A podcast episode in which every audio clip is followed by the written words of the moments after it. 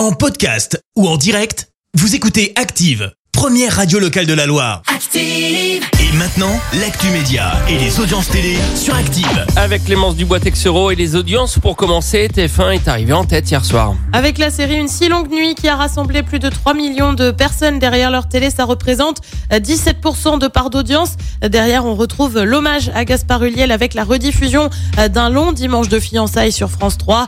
Euh, France 2 complète le podium avec envoyé spécial. On en sait plus sur la nouvelle saison de The Voice. Eh bah oui, l'émission revient pour une onzième saison sur TF1. Forcément, bah il faut se renouveler un peu. hein. Côté jury, on retrouve Amel Bent, Florent Pagny, Vianney et Marc Lavoine. Pas de changement. Donc là, ouais, Mais on, on se aura- renouvelle pas trop.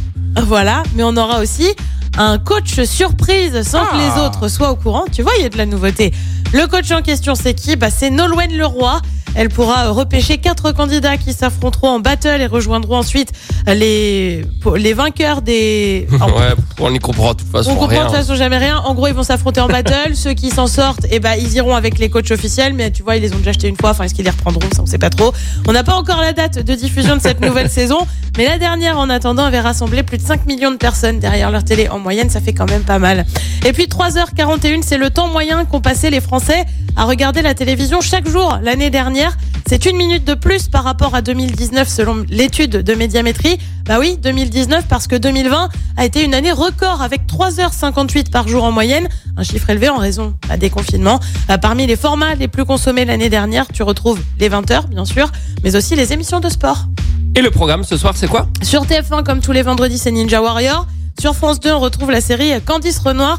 Sur France 3, c'est le grand échiquier et on fête l'anniversaire de Molière avec une petite semaine de retard. Sur Ouais, M6, mais bon, sur 400 ans. oui, c'est ça. T'es pas voilà. Sur M6, c'est Maison à vendre. Et puis mon petit coup de cœur ce soir va vers France 5 avec un docu consacré au Daft Punk. C'est à partir de 21h10. va. Et qu'est-ce que ça donne niveau audience? Vous saurez tout lundi matin, 9h30, avec Fred Bompard qui fera son retour.